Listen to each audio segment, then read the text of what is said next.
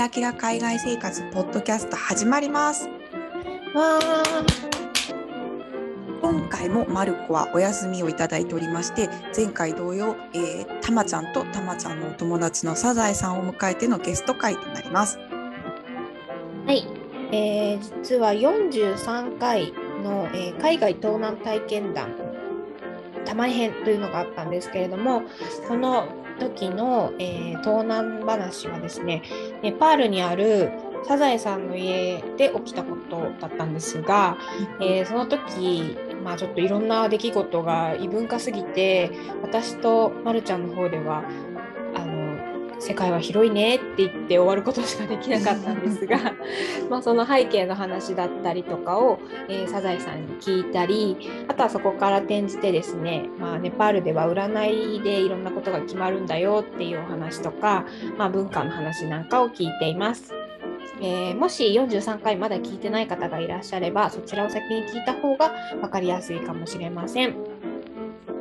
それでは聞いてください。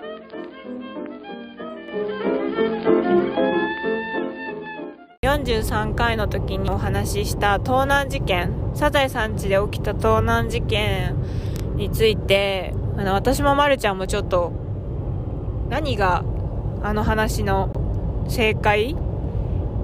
だったのかが分からず世界は広いねって言って終わったんだけどまず私が一番聞きたいのがあのお手伝いさん盗みを働いたお手伝いさんが解雇されなかったじゃない？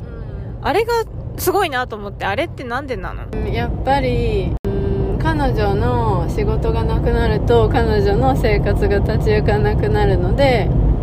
大家さんも解雇できなかった。かな。すごく貧しい家の子とか？そう。それに息子もいてシングルマザーだったしすぐにこう解雇はしないのが普通？貧富の差が激しいからってこと？うんそれが一番かな。その貧しい人をにをなるべく救うようにっていうのが自然とみんな止め大家さんとかその日本人とかはやる責任があるっていうような社会？そうそうだしあの時大家さんが彼女に言ったのは私もだけどお金が必要なら相談してくれればあげるからって言った言ってだから取るのやめなさいって言ったんだけどあそこはなんかそういう人に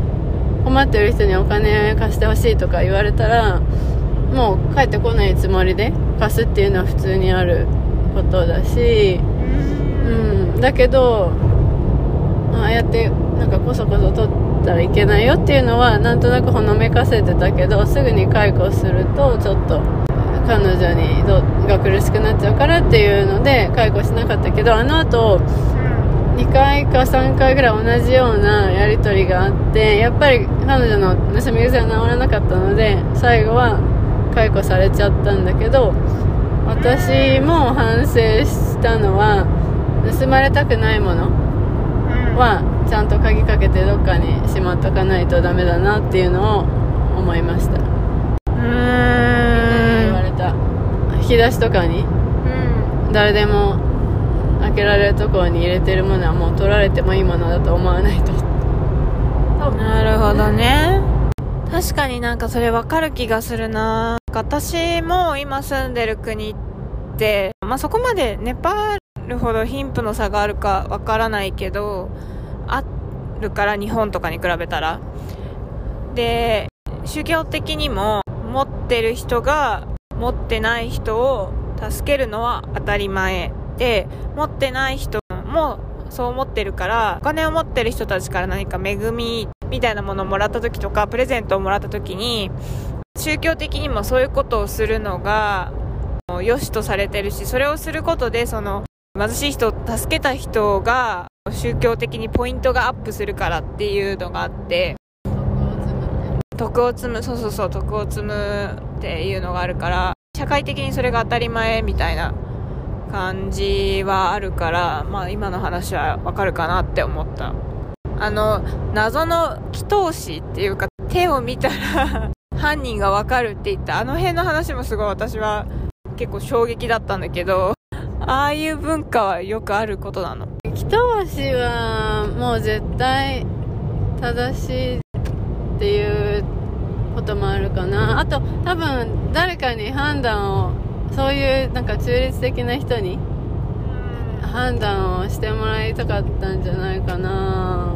あー実は大家さんも彼女が犯人だって分かってるけど自分でお前が犯人だっていうのは気が引けるからあとまあ宗なんかそういう祈祷師とか宗教自分が宗信じてる宗教の人に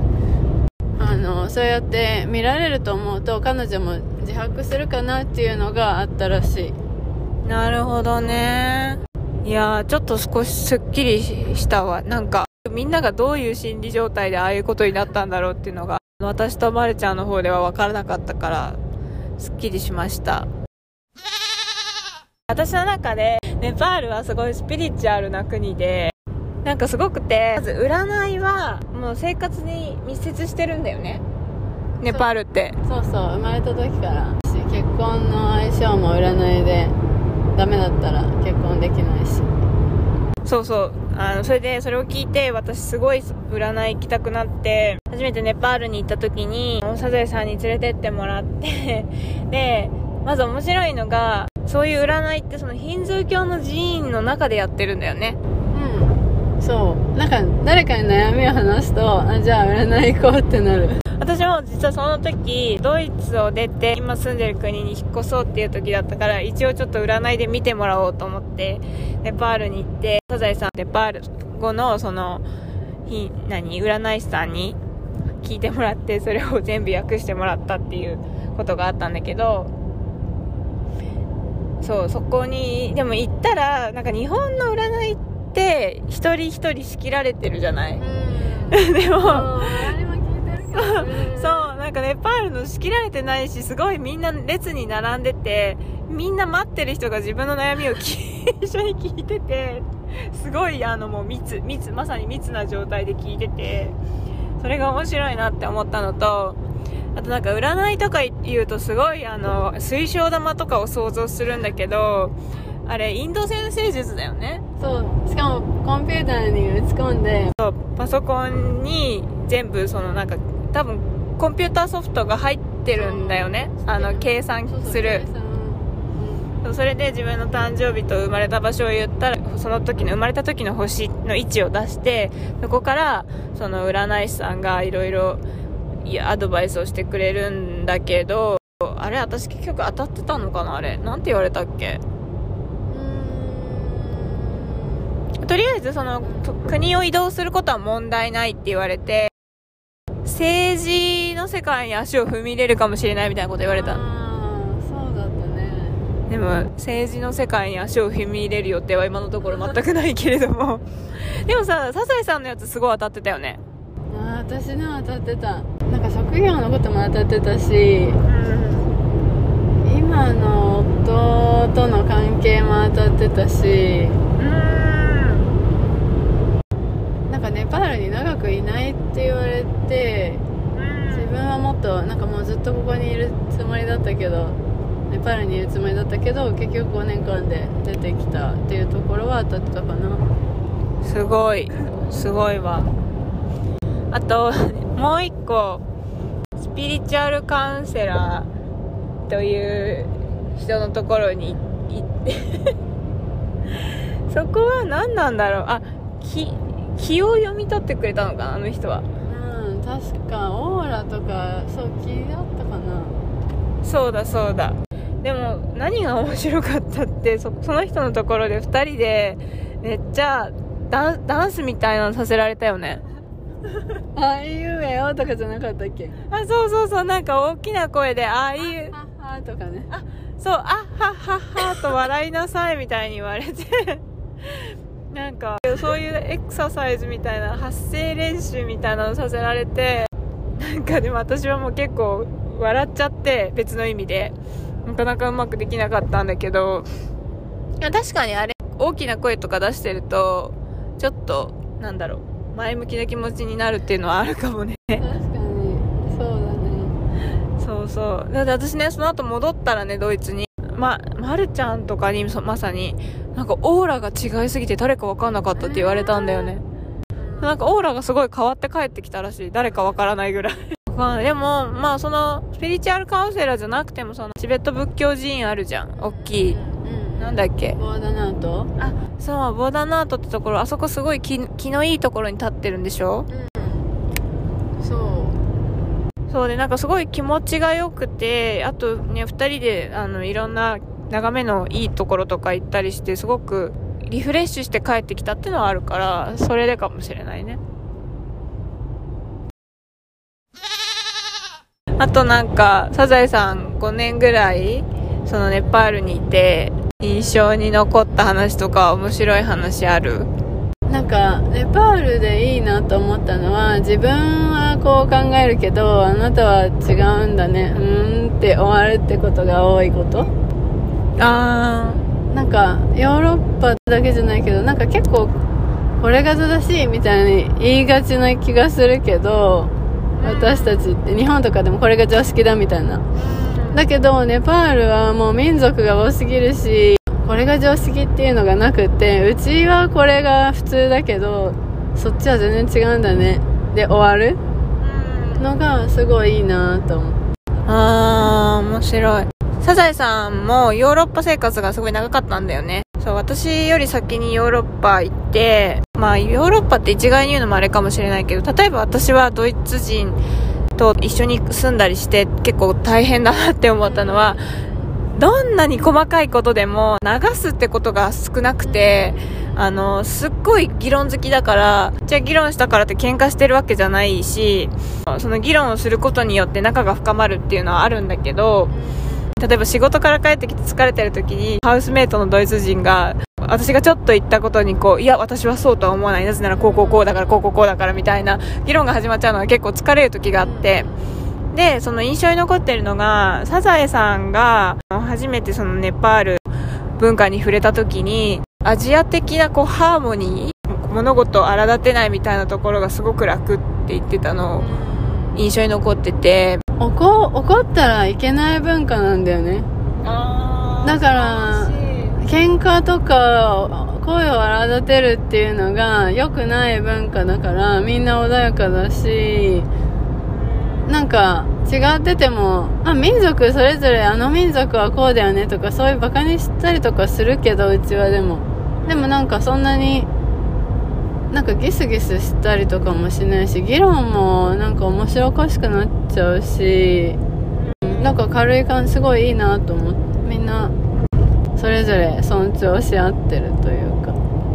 ああ、それは素晴らしいね。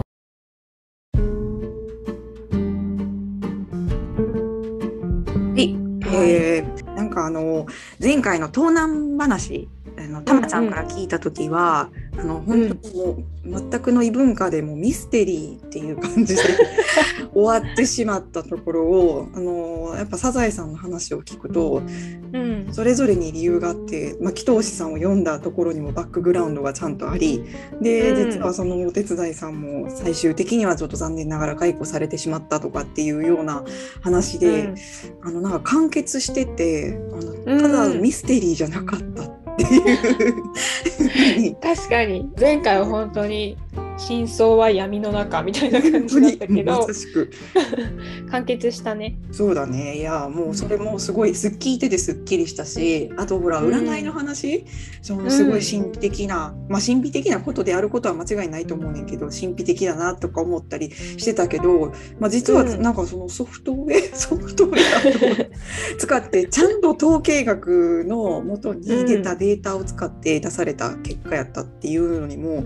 結構目玉が落ちそうになって、んなん。かすごいいいイメージが変わったっていうかなんていうんやろう。うん。神秘的だけじゃなくてちゃんとこう完結してるんだなっていうので、うんうん。非常に新鮮な気持ちを持って聞いた回でございましたね。えーこういう話似た話あるよとかうちの住んでる国はこんなびっくりな話があるよとか、うんうん。逆に質問とかあればですね、えー概要欄の中にある、えー質問箱に、えーご連絡いただいてもいいですし、最近私たちインスタグラムを始めました。はいえー ID はひきらポッドキャスト、い HIKIRA ポッドキャストです。そちらの方にご連絡いただいても構いませんので、ぜひよろしくお願いいたします。はい、それでは本日も聞いていただいてありがとうございました。えー次回もぜひ聞いてください。それでは、さようなら。